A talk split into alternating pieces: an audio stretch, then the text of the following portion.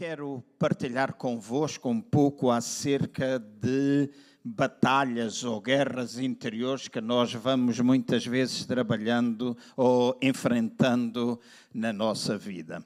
Temos ouvido mais do que uma vez do que o nosso Deus é um Deus que cura, e ele tem manifestações. Nós temos experimentado manifestações de cura física na nossa vida, temos experimentado libertação em várias áreas. Uh, nas quais nós vamos enfrentando na nossa caminhada com o Senhor Jesus, mas também temos um Deus que cura não somente fisicamente e espiritualmente, mas Ele também cura a nível da nossa alma. E eu digo isto muitas vezes e muitas vezes eu prego acerca disso, porque creio que a cura da alma é alguma coisa bastante importante na nossa vida.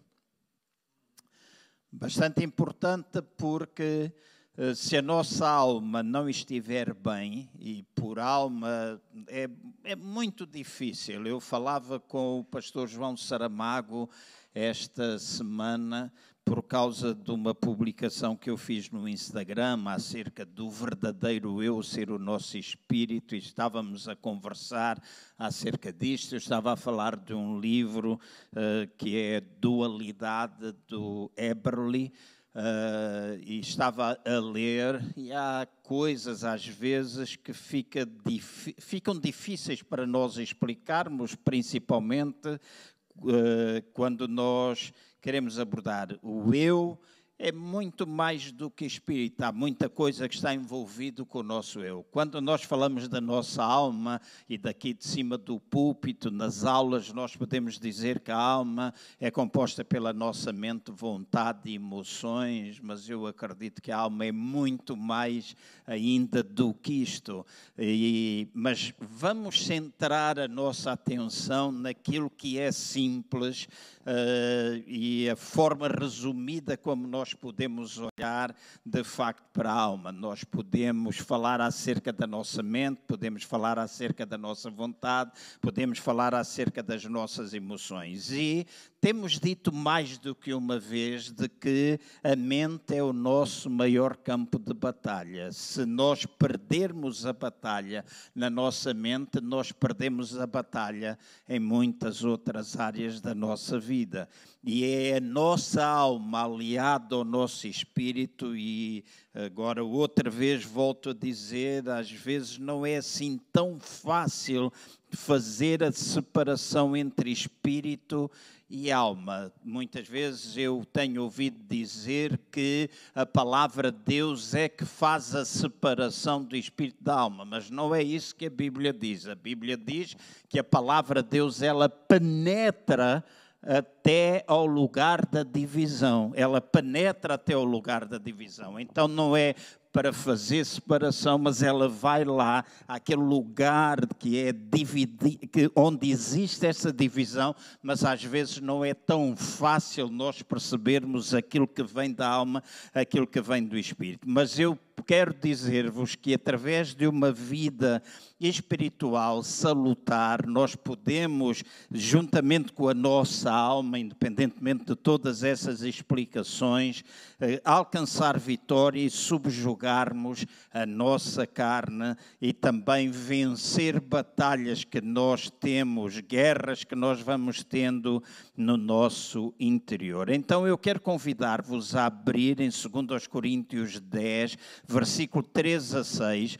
Alguns têm Bíblia papel, alguns têm Bíblia uh, digital, não é assim? Então vão até a Bíblia digital, telemóvel, iPad ou, ou alguma outra forma que os irmãos tenham, mas procurem acompanhar esta leitura. Eu não trouxe versículos. Uh, aqui, apesar de ter a mensagem preparada, mas esta foi uma semana cheia de atividades e então eu não enviei a tempo os versos, mas nós vamos ler. Vou pedir para os irmãos seguirem com atenção estas leituras, se forem encontrando será muito bom. Diz em 2 Coríntios capítulo 10, no versículo 3 até o versículo 6 o seguinte: Pois embora andando na carne, não militamos segundo a carne.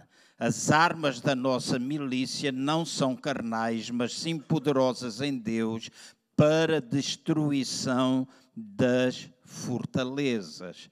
Depois continua dizendo, derrubando o raciocínio, ou na Bíblia amplificada, diz assim: anulando sofismas e toda altivez que se levanta contra o conhecimento de Deus e levamos cativo todo o pensamento à obediência de Cristo. E estaremos prontos para punir toda a desobediência quando for cumprida a vossa obediência, uma vez completa a vossa submissão.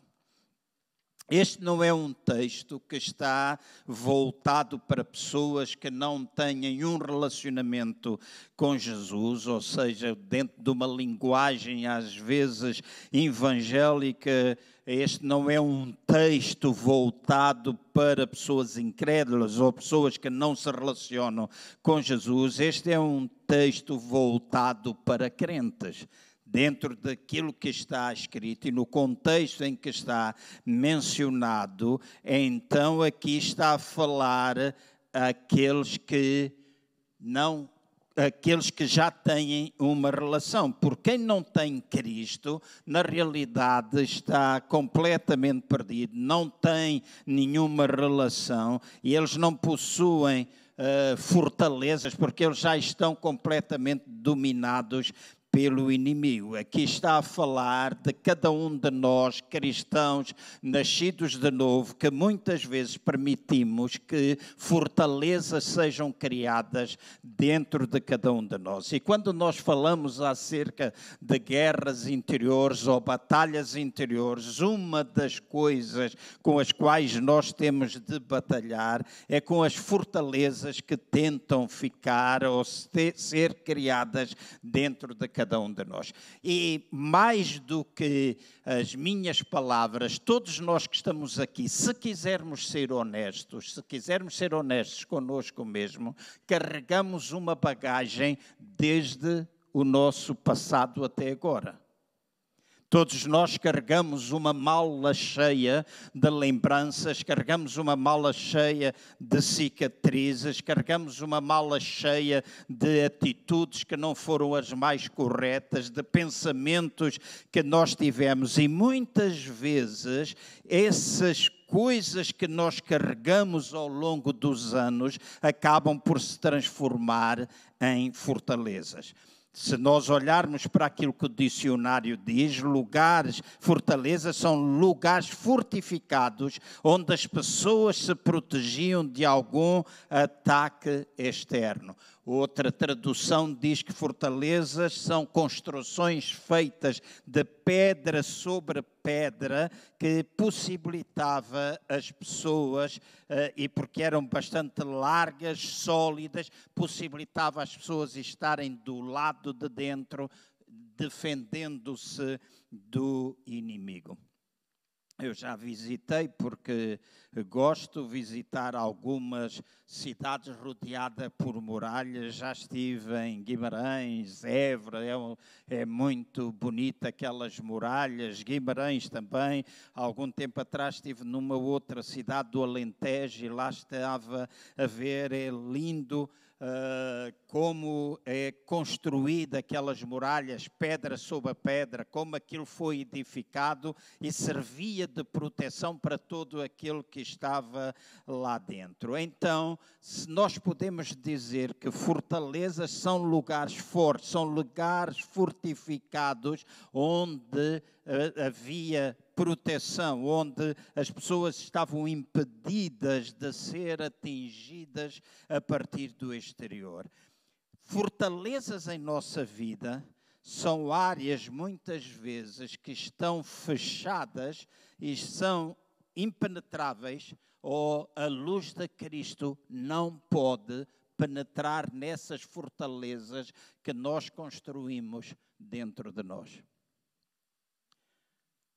Nós às vezes ouvimos coisas na nossa infância, às vezes nós, porque tivemos algum problema com o pai, com a mãe, com o vizinho, etc., nós, através das nossas palavras, transmitimos para a nossa mente, deixamos que pensamentos sejam desenvolvidos e acabam por ser fortalezas nas quais ou que nós ficamos ali sem permitir que a luz de Cristo possa iluminar. Quando eu digo, eu nunca mais o perdoo, eu nunca mais falo com ele, eu nunca mais quero saber dele, eu nunca mais vou dizer o que quer que seja, ou se ele vier por um passeio, eu vou passar pelo outro. Deixem-me dizer, isto tem a ver com fortalezas que foram construídas na nossa vida, onde a luz de Cristo, onde a palavra de Cristo não foi ainda para ela possível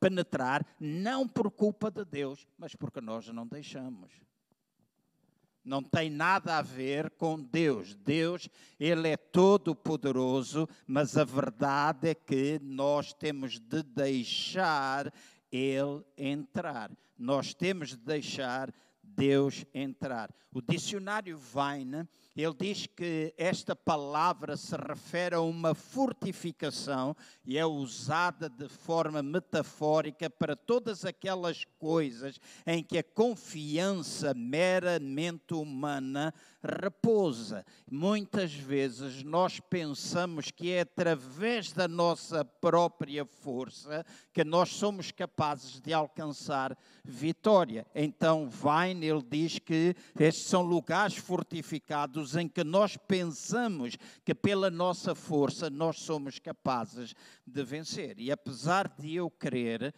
profundamente acerca disso, há muita coisa que nós cristãos muitas vezes atiramos para cima de Deus e deixamos a responsabilidade em cima de Deus, de Ele fazer coisas que é nossa responsabilidade de fazer.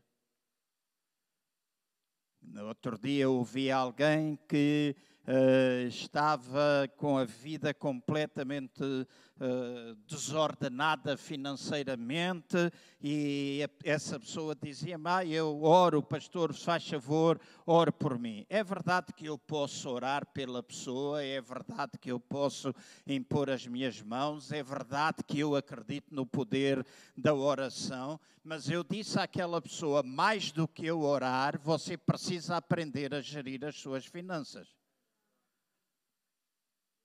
Você não pode gastar mais do que aquilo que você tem. Ah, mas Deus, Deus, Deus, nada, Deus, nada.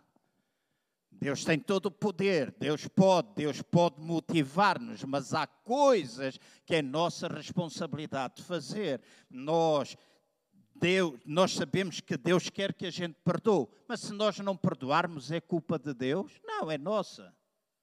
Somos nós que escolhemos não perdoar.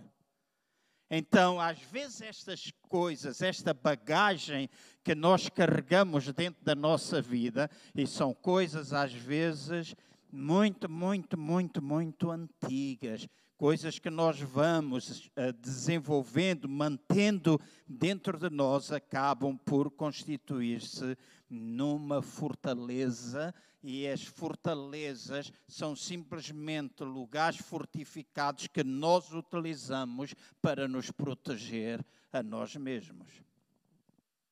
As fortalezas, castelos, era bom para impedir os ataques exteriores, mas as fortalezas que nós criamos no nosso interior muitas vezes têm o único intuito de nos proteger a nós mesmos. E agora todos andamos habituados a usar máscaras, mas eu não estou a falar dessas máscaras que nós temos diante de nós, eu estou a falar daquelas coisas que nós temos que nos impedem de verdadeiramente nós sermos livres nós citamos: se Cristo vos libertar, verdadeiramente sereis livres.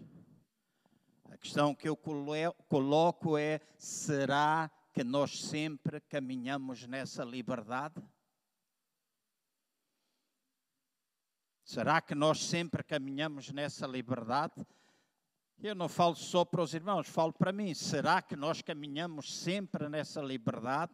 Eu tenho a certeza absoluta que esse é o desejo de Deus. Ele quer ajudar-me a mim, quer ajudar os irmãos a caminharmos libertos destas fortalezas que vamos construindo e que nos impedem de ver. E às vezes, e isto eu vou falar daqui a pouco, às vezes, porque nós não queremos reconhecer que precisamos da intervenção de Deus, que nós precisamos fazer um trabalho interior, que nós precisamos passar tempo e permitir que Ele vá até às, maior, às profundezas da nossa alma, nós criamos outras fortalezas de proteção que nos impedem Cristo de facto operar.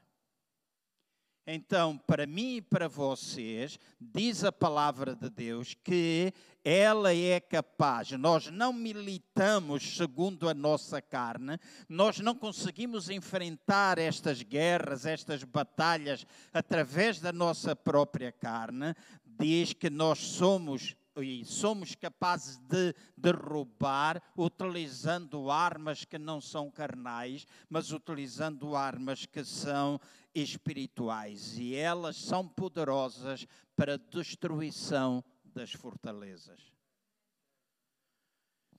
Fortalezas podem ser destruídas pela intervenção de Deus quando eu e vocês trabalhamos de, e permitimos que a palavra de Deus tenha lugar na nossa vida.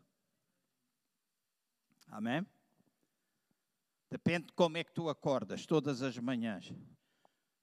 Eu sou igual a vocês e se eu acordar, eh, deixa-me utilizar a expressão de trombas,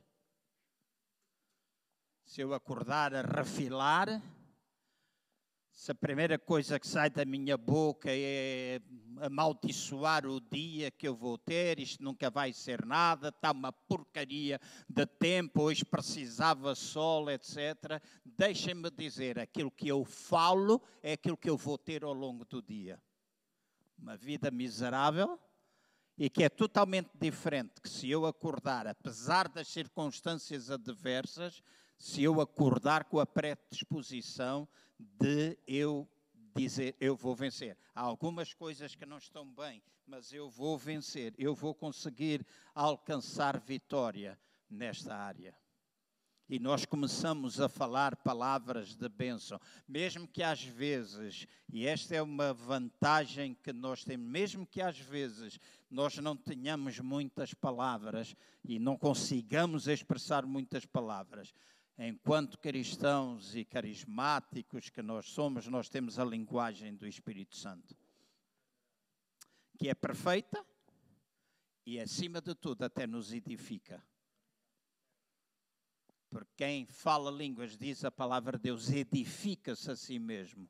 Então, e usando a linguagem dele, nós somos capazes de nos fortalecer, mas também vai depender da maneira como nós agirmos ao longo do nosso dia, para que aquelas fortalezas que tentam ser criadas pelo inimigo na nossa vida, elas possam ser verdadeiramente derrubadas. Depois diz logo a seguir que a palavra, ou estas armas espirituais, não somente derrubam fortalezas, mas também derrubam argumentos ou sofismas.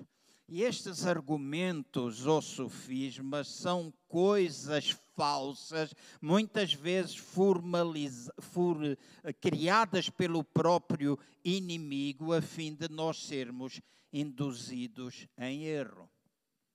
Há uma passagem que eu vou ler. Os irmãos podem acompanhar se encontrarem rápido, caso contrário, acompanhem só com atenção. Gênesis capítulo 3, versículo 1 ao versículo 7. É uma passagem que nós lemos muitas vezes, os irmãos provavelmente conhecem, os amigos também. Diz assim: Ora, a serpente era o mais astuto de todos os animais do campo que o Senhor Deus tinha feito. Esta disse à mulher: É assim que Deus disse: Não comereis de toda a árvore do jardim? Vejam a forma como o inimigo se dirigiu à mulher. Dirigiu-se colocando acima de tudo dúvida na mente dela. E quando nós falamos acerca de argumentos falsos, muitas vezes estes argumentos estão associados à dúvida. Dúvida que o inimigo coloca dentro de nós Será que tu vais alcançar isso? Será que a tua vida pode mudar? Será que tu podes ser feliz? Será que tu podes ter suprimento das tuas necessidades? Será que tu podes ser abençoado? Será que tu vais prosperar? Será que tu vais ter uma família abençoada? Estas são dúvidas às vezes que o inimigo traz até à vida dos cristãos, de maneira que na sua mente estas dúvidas começam a surgir e começam os argumentos que nós utilizamos para dar lugar àquilo que o inimigo vai criando. E muitas vezes nós temos argumentos mais do que aquilo que nós pensamos certo? Mais do que aquilo que nós pensamos. Se tu disseres, ok, e muita gente faz isso no final do ano, se tu disseres, este ano eu vou ler todos os dias um capítulo da Bíblia, e se eu te perguntar, já fizeste isso ao longo deste ano, tu eventualmente vais arranjar uma desculpa se não o fizeste. Normalmente vais dizer, ah, é por causa disto, é por causa daquilo. Desculpas, histórias que nós vamos contando a nós mesmos para que não façamos aquilo que nós devemos fazer. E esta é uma luta que todos nós enfrentamos, é uma luta que nós temos de travar quase diariamente para que nós sejamos capazes de alcançar tudo aquilo que Deus tem para a nossa vida. Eu costumo dizer isto com muita frequência. Tenho um amigo que alguns de vocês também conhecem, o Samuel Pinheiro.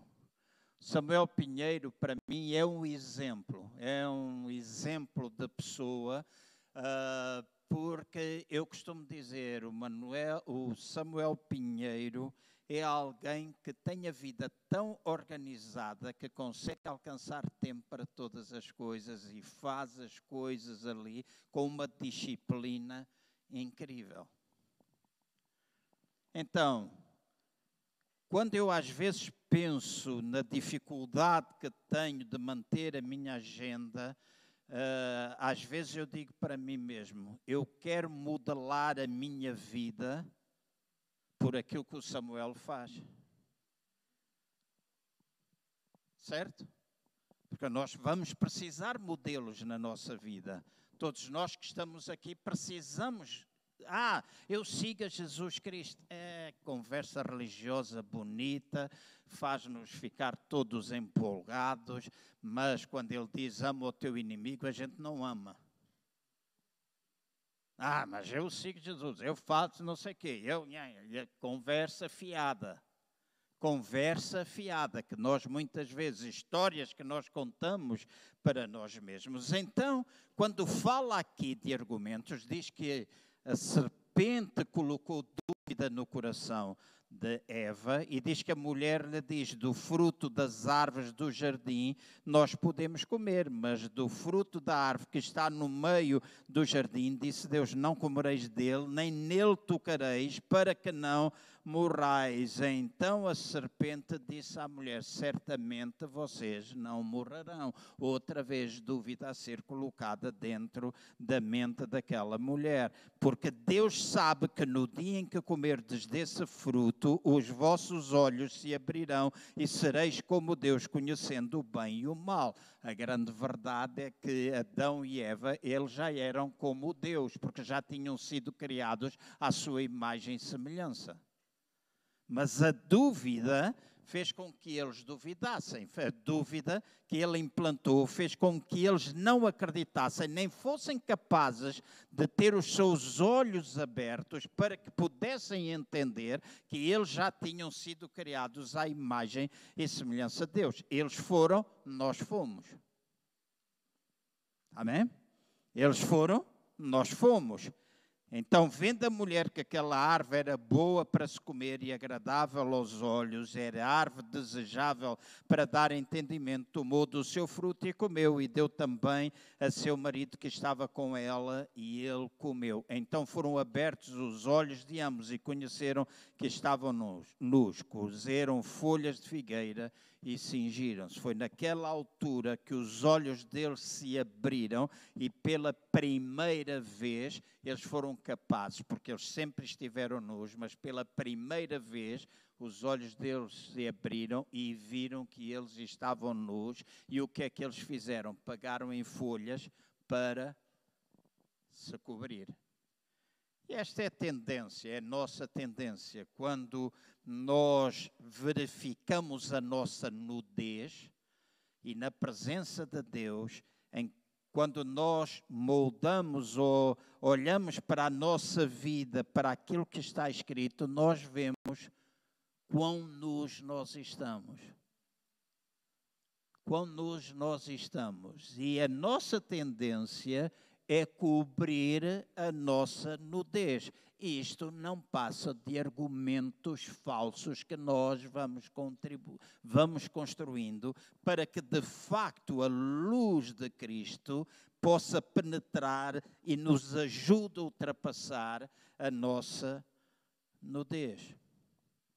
Há coisas que nós precisamos meditar, há coisas que nós precisamos investir a tempo, há coisas que, quando nós falamos de necessidade de intimidade com Ele, quando nós dizemos eu preciso um tempo com Deus, eu preciso um tempo de uh, relação com Ele, eu preciso um tempo de intimidade, deixa-me dizer, o meu tempo de intimidade com Deus, o meu tempo de relacionamento com Deus tem de ser ao ponto de eu me dobrar perante Ele e permitir que o Espírito Santo trabalhe na minha vida. Pode-me fazer chorar, às vezes provoca dor. Às vezes provoca dor porque há coisas que nós temos dentro de nós que são barreiras que nós vamos nós vamos construindo. E há coisas que nós podemos vir a lembrar a, quanto na nossa intimidade. E volto outra vez a dizer irmãos não me interpretem mal por favor. Eu jamais desvalorizo o poder do Evangelho na vida de uma pessoa. Eu jamais desvalorizo os milagres que Ele pode fazer, mas muitas vezes esses milagres relacionados com essas coisas acontecem enquanto nós somos bebés. Porque quando nós vamos crescendo e vamos atingindo ou desenvolvendo uma maior maturidade, há coisas que temos de ser nós que devemos começar a fazer. Tenho netos. Neste momento já não há nenhum deles que a mãe dê, a mãe ou o pai deem comida à boca. Todos hoje já comem pela mão deles. Certo? Então, à medida que nós vamos desenvolvendo com Cristo, há coisas que nós temos de passar a fazer. Há coisas que nós temos de deixar Deus trabalhar. Às vezes eu abro um ou outro aspecto da minha vida, coisas que eu ultrapassei no passado, mas foi muito interessante que há coisa de duas semanas atrás, quando eu estava num tempo de intimidade com Ele, eu estava a pedir, Deus, mexe comigo, fala comigo, vai à raiz, vai à raiz, vai até aquelas coisas que eu não sou capaz de discernir por mim mesmo aconteceu uma coisa muito, muito, muito, muito, muito interessante. Eu viajei até a altura que eu tinha um ano e meio de idade. E de repente eu vejo-me no quintal do meu avô e da minha avó e começo a visualizar uma coisa que eu já tinha esquecido, nunca mais lembrei, nunca mais tinha lembrado. Mas aquela experiência, aquela maneira de Deus ir penetrar e dizer: se tu és capaz de resolver isto, se tu és capaz de entender isto, tu vais entender esta ação. Por isso eu escrevi na minha página, não no perfil, na minha página, que muitas pessoas são vítimas de outras vítimas.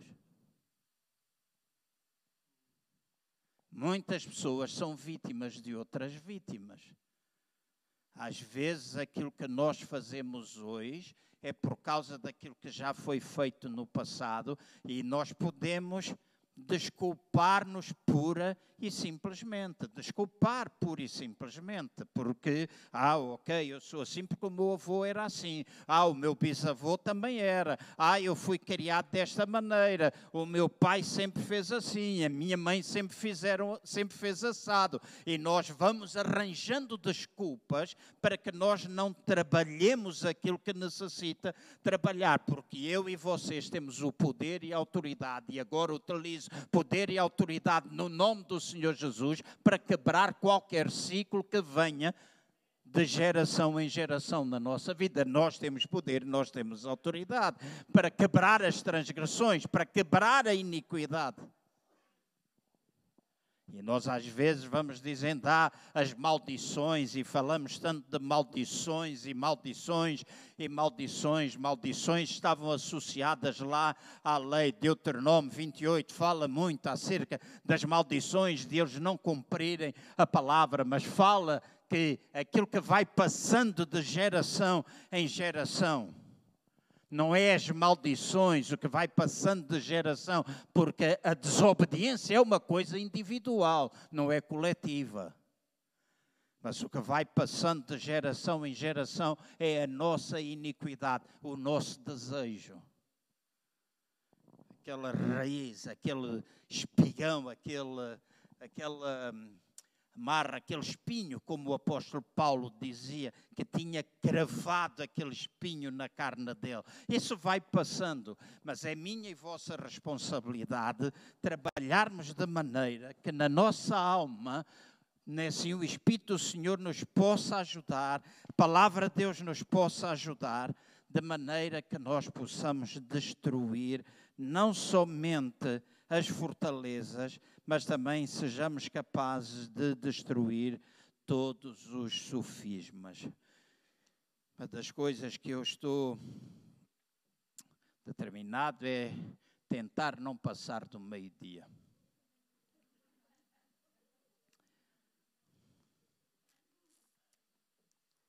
Agora, sofismas são mentiras com aparência de verdade e argumentações são produzidas pelo pai da mentira.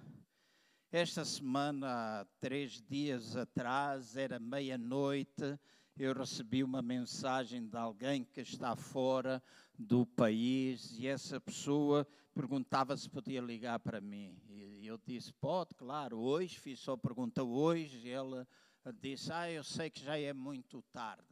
Eu disse: Ah, não faz mal, seja a que horas for, a gente pode conversar. E aquela pessoa ligou-me, está fora, vive num país fora, portanto, diferente de Portugal, e falou tanta coisa, tanta coisa, tanta coisa. E eu disse: Isso é engano do inimigo, isso é um sofisma, isso é uma fortaleza que Deus está colocar, porque essa pessoa conheceu Jesus, eu lembro-me dela há muitos anos atrás, pequena, eu mais velho, a pessoa foi para fora e agora teve numa igreja, houve um problema qualquer, a pessoa saiu e ao ter saído e deixado de ter relacionamento com Deus, ela provavelmente fez uma série de coisas que não deveria ter feito. Eu não faço perguntas porque isso não me interessa, simplesmente a raiz do problema. E ela dizia: Eu fiz muita coisa que é disparate. Será que ainda existe a possibilidade de Deus fazer alguma coisa comigo? Será que eu sou aceite por Deus? Será que depois desta vida tão depravada como eu tenho tido, será que Deus ainda me ama? Será que eu posso? Eu tenho saudades, eu choro. Eu choro por aquele tempo de ligação, de intimidade, de relação. Eu choro por esse tempo, mas eu não consigo, eu estou amarrada. Nós tivemos a oportunidade de orar e tive, entre várias coisas, a oportunidade de dizer, porque não é logo que a gente peca, e eu espero que nós tenhamos caparro para aguentar isto que eu vou dizer, porque muitas vezes o inimigo vem com essa mentira na nossa vida. O inimigo vem com essa mentira, o inimigo tenta enganar-nos com alguma coisa que não é o que está escrito. Se eu sou filho de Deus, eu não gosto de, ninguém, de ouvir ninguém dizer: Ah, nós somos pecadores. Eu não sou um pecador, nem tu és um pecador se já rendeste a tua vida a Cristo Jesus. Tu és um filho de Deus que às vezes peca, é diferente. Porque se tu és pecador, estás a precisar de um Salvador. Então, eu não sou um pecador, eu sou um filho de Deus que às vezes peca. E enquanto filho de Deus, quando eu peco ou faço alguma coisa que peca, não significa que a minha relação com Ele é quebrada, significa que a minha comunhão com Ele pode ser impedida, mas a minha filiação não deixa de existir, tal e qual quando as minhas filhas faziam coisas que não devia, eu não deixava de ser o pai delas.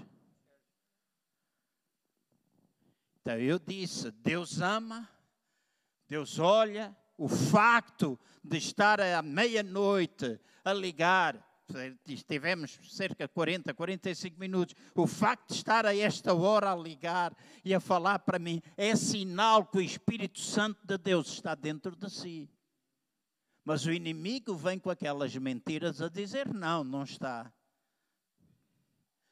Quando eu fui batizado com o Espírito Santo, muitas vezes eu resisti.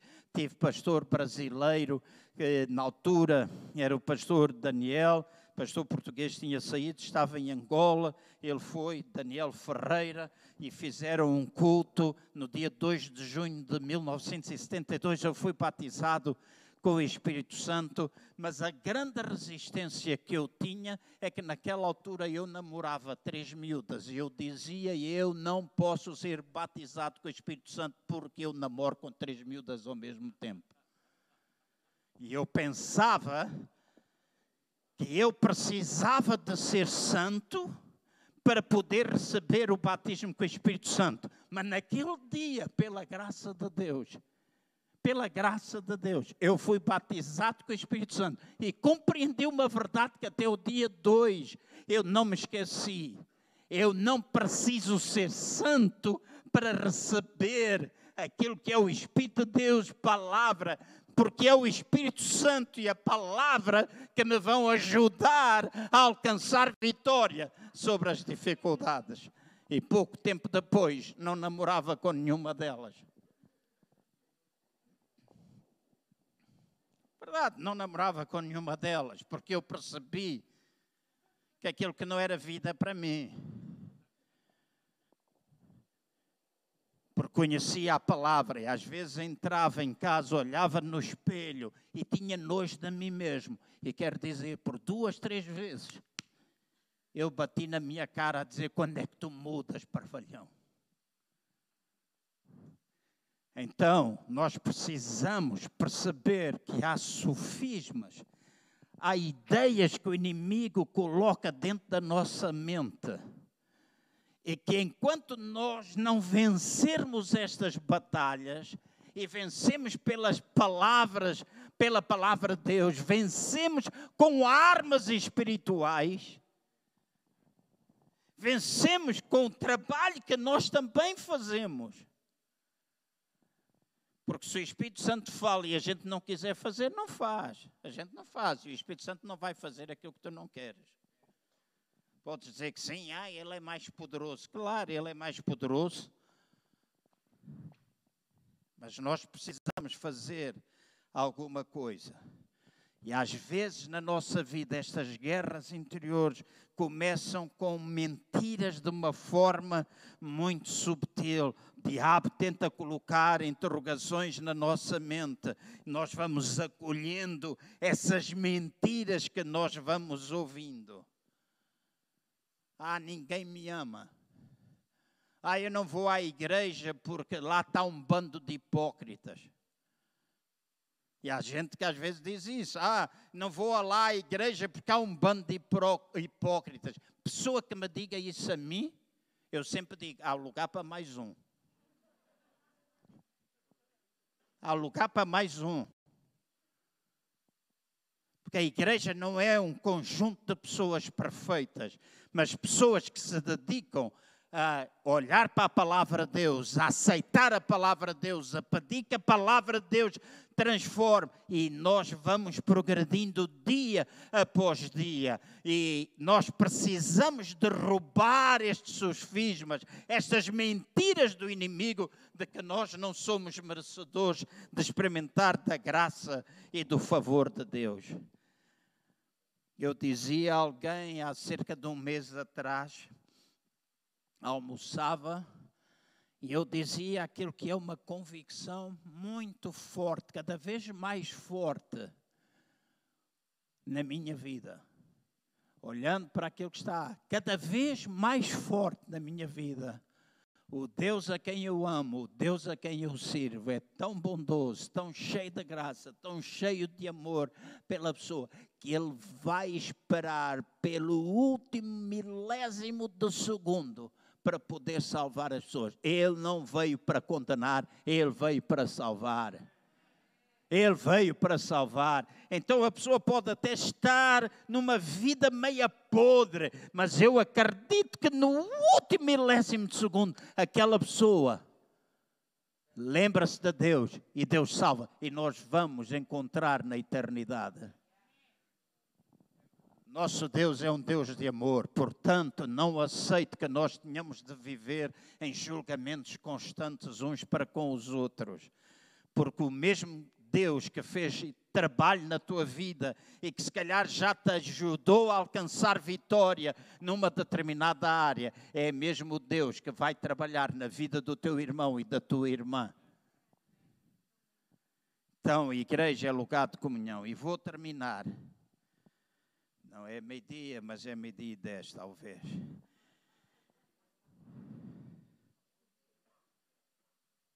Fortalezas, sofismas, e depois fala a última coisa de guerra interior ou de batalha interior.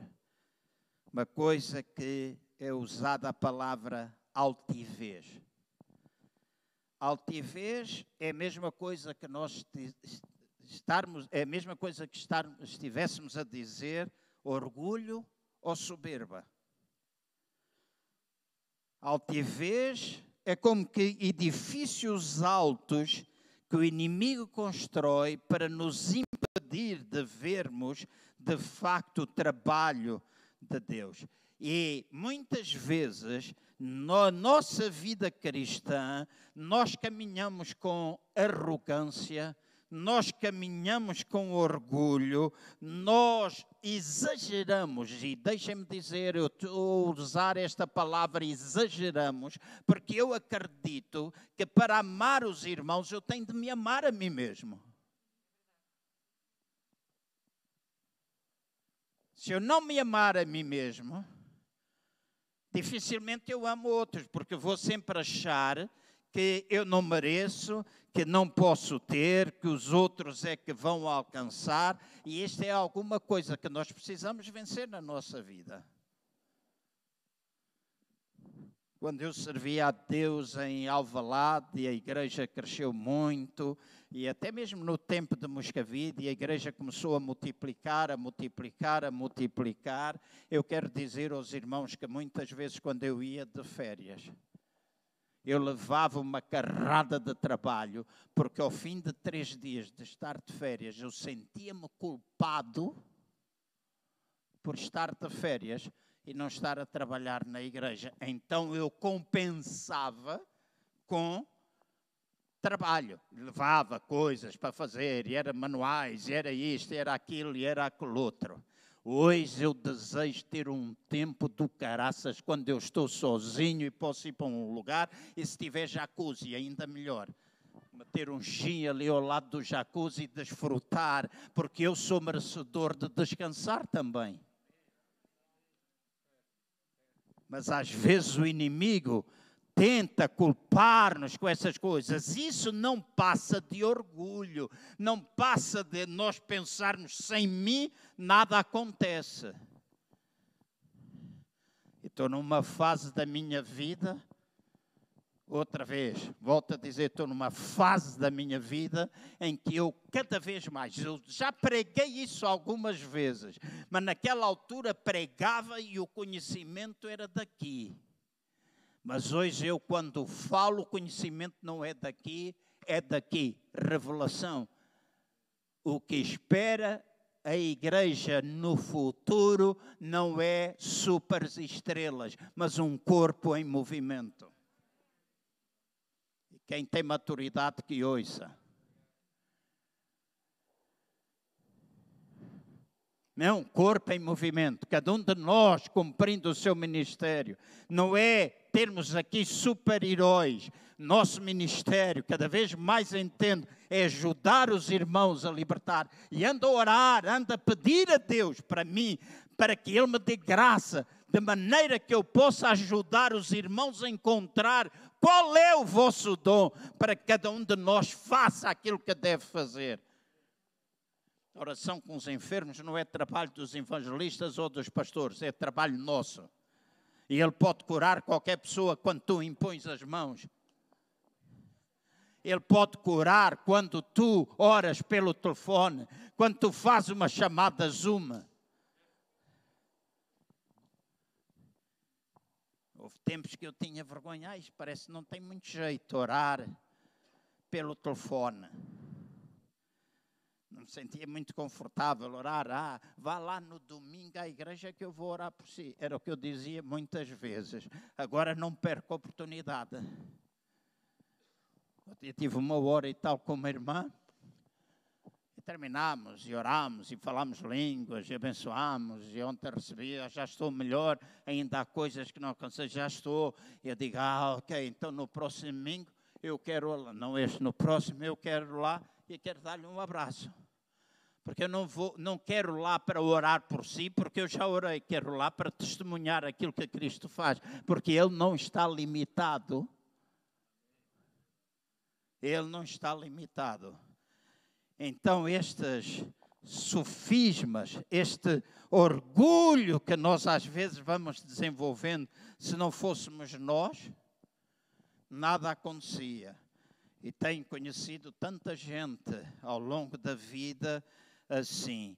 Mas estes inimigos da nossa alma, nós só somos capazes de vencer utilizando as armas espirituais das quais nós dispomos, fazendo coisas que nós vamos saber e que sabemos que devemos fazer.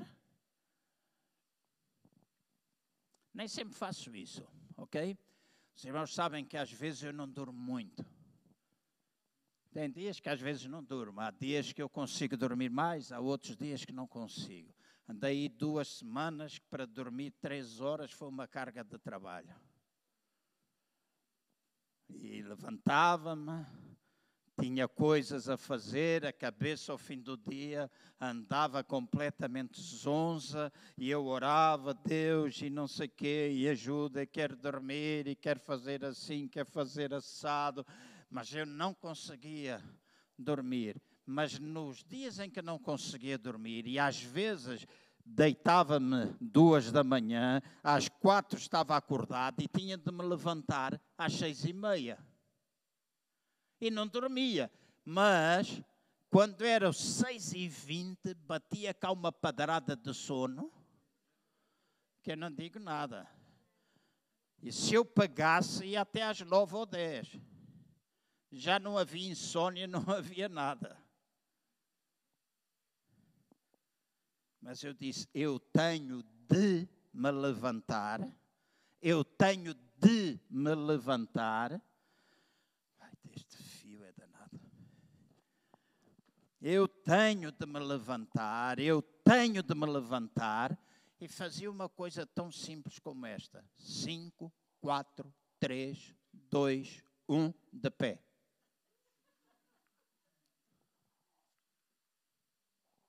punha de pé tomava banho, bebia um copo d'água antes de tomar banho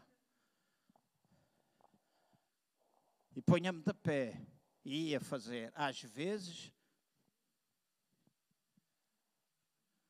cabeceava mas a capacidade de nós enfrentarmos, se temos responsabilidade, nós vamos fazer tudo aquilo que está ao nosso alcance e sabemos para poder alcançar a vitória. Então, nós estamos a falar de guerras interiores, batalhas interiores, nós estamos a falar de orgulho humano, nós estamos a falar de altivez, nós estamos a falar de nos elevarmos a nós mesmos em arrogância, em que o nosso eu passa a ser o nosso Deus. Eu tenho de me amar a mim mesmo.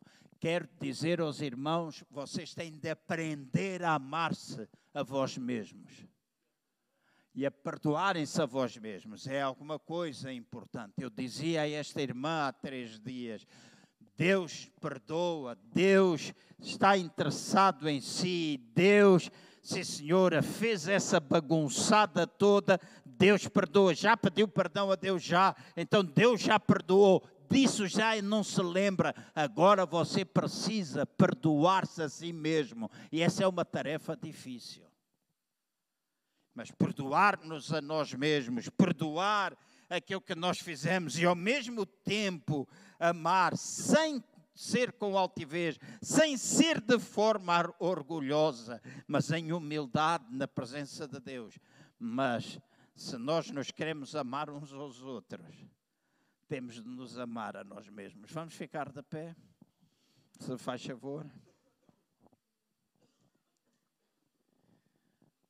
Eu termino dizendo: a presença das fortalezas, a presença dos sofismas, a presença da altivez ou orgulho na nossa vida abre as portas para que o inimigo possa trabalhar e a gente não viva em perfeita liberdade.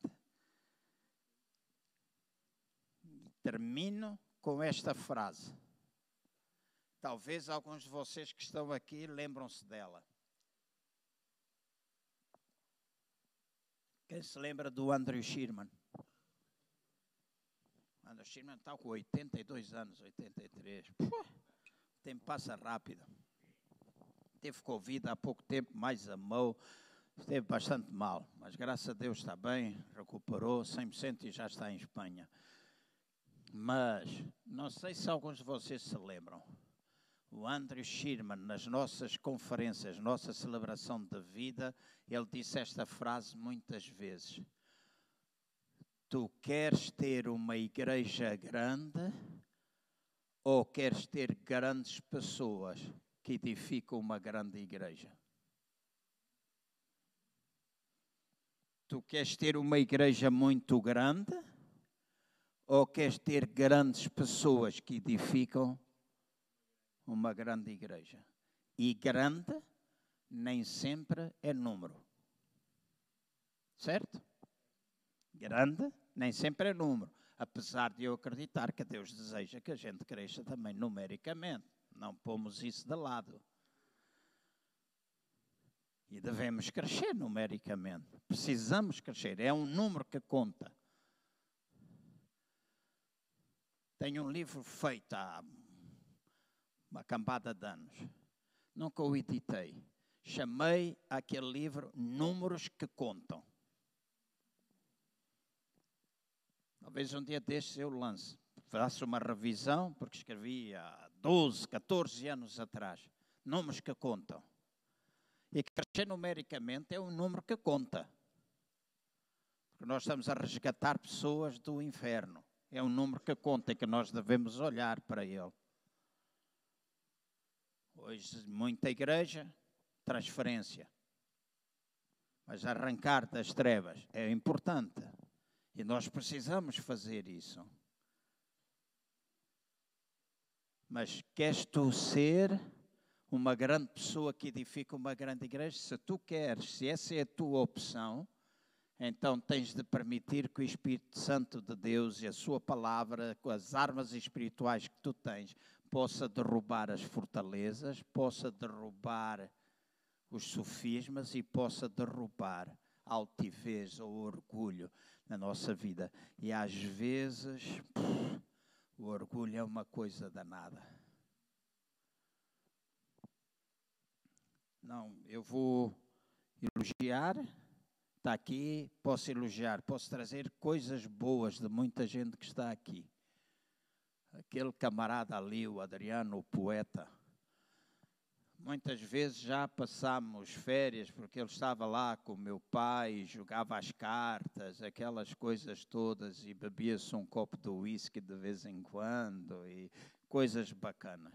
E lembro-me das vezes eu ter discussões com, com discussões no bom sentido, falar, comentar ideias, etc. E gosto de fazer isso com ele, porque eu costumo dizer, ele é um tipo inteligente e a gente aprende alguma coisa com ele. Amém, estou a falar a verdade.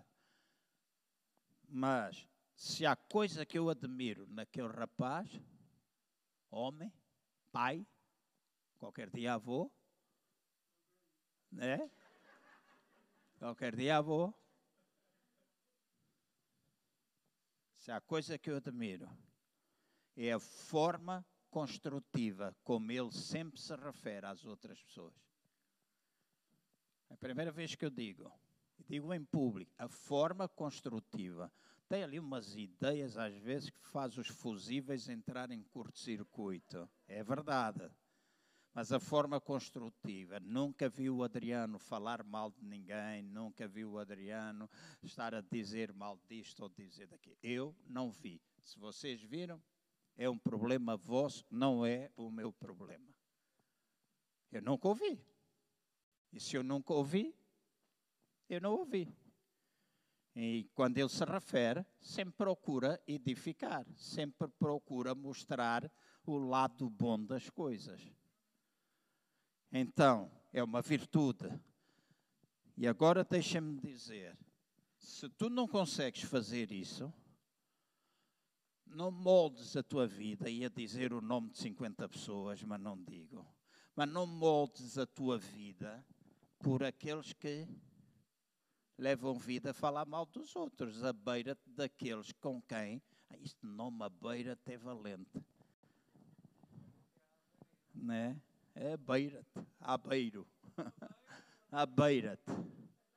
Não, eu quando disse a beira-te, a estava a pensar, alguém no outro dia me convidou e eu fui a um restaurante chamado A Beirat, na Avenida de Berna. Se vocês quiserem comer bem e ouvir boa música, vão lá. No outro dia eu fui levado lá, é bom, é bacana para caneco.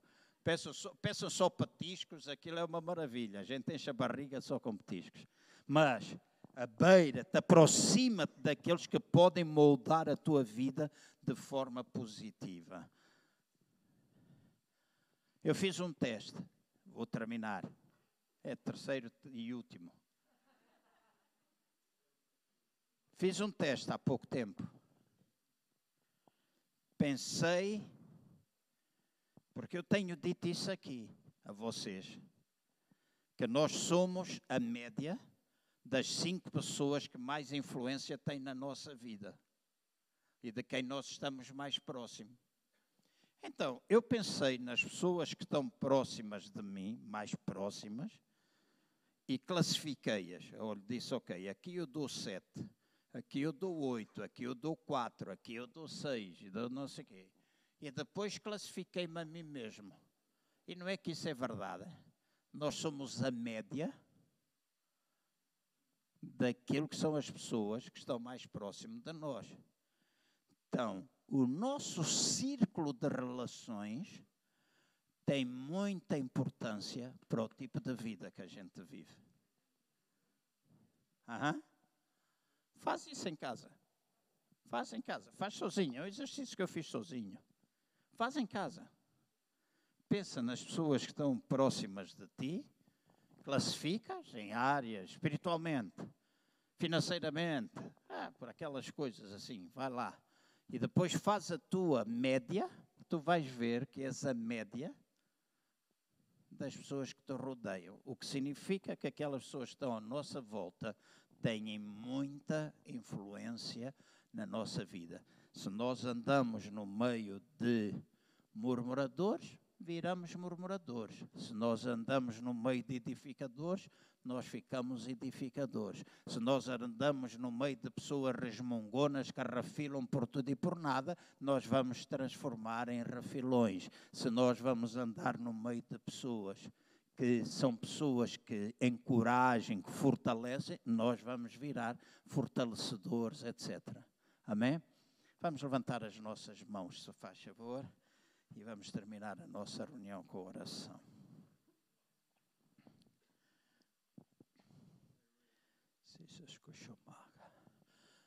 Aleluia. Eu vou orar, não tarda, mas vou pedir para que tu tenhas tempo agora contigo mesmo. Ouviste a palavra? Agora pensa em ti mesmo, pensa naquilo que tu ouviste. Pensa o que é que tu precisas derrubar. Será que são fortalezas que estão criadas aí? Será que é altivez, orgulho, soberba? Será que são sofismas, aqueles argumentos, historinhas que tu contas para ti mesmo? Desculpas que tu vais dando a ti mesmo para te comportares da maneira como tu te comportas? Ou será que tu, nesta manhã, dizes: Deus, eu vou, a partir de hoje, dar início alguma coisa nova.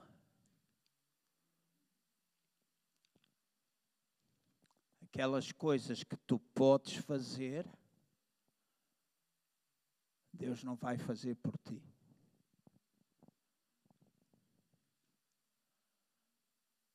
Aquelas coisas que tu podes fazer, Deus não vai fazer por ti. E se tu te identificas com algumas destas lutas, guerras, batalhas interiores, Ele quer ajudar-te, mas marca, define um tempo. Se precisares de ajuda, pede ajuda a alguém, vai ter com alguém, ora, marca dia e hora em que tu vais começar a destruir estas coisas na tua vida. De maneira que tu possas alcançar a vitória através de Cristo Jesus.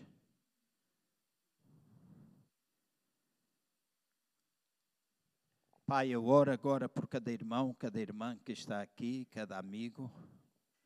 Oro para que o Teu Espírito Santo possa gravar cada palavra no coração e que essa seja uma palavra que frutifique. Eu creio que no abrir da minha boca as palavras que saem dela, elas não voltam, porque é a tua palavra, elas não voltam para ti vazias, mas elas cumprem o propósito para o qual são enviadas. Por isso eu creio, Pai, nesta manhã, palavras proferidas, a tua palavra, ela não volta para ti vazia, mas vai cumprir o propósito. E tu farás lembrar no momento da necessidade, no momento da luta, no momento em que eles se enfrentam com os sofismas, com os argumentos, com a altivez, com o orgulho, com qualquer situação. Eu creio e afirmo que o teu Espírito Santo fará lembrar daquilo que eles têm ouvido e eles tomam decisões acertadas de seguir. Oro para que ao longo desta semana tu possas abençoar cada irmão, cada irmã, possas fortalecer cada um e que cada um de nós possa, Pai, nestes dias de tanto desafio para nós, na realidade, sermos aquilo que tu queres que a gente seja. É, Pai, nós sejamos e possamos agir como santos, como reis, como sacerdotes que nós somos, como filhos de Deus, como quem é cabeça e que não é cauda, quem vai à frente e não vai atrás. Ajuda-nos, Pai, a agir dessa forma. Essa é a nossa posição e que nós possamos trazer isso para o nosso dia a dia. Em nome de Jesus, eu abençoo esta congregação, os que estão aqui, os que estão em casa e oro em nome do Senhor Jesus. Amém. Deus abençoe os irmãos. Amém.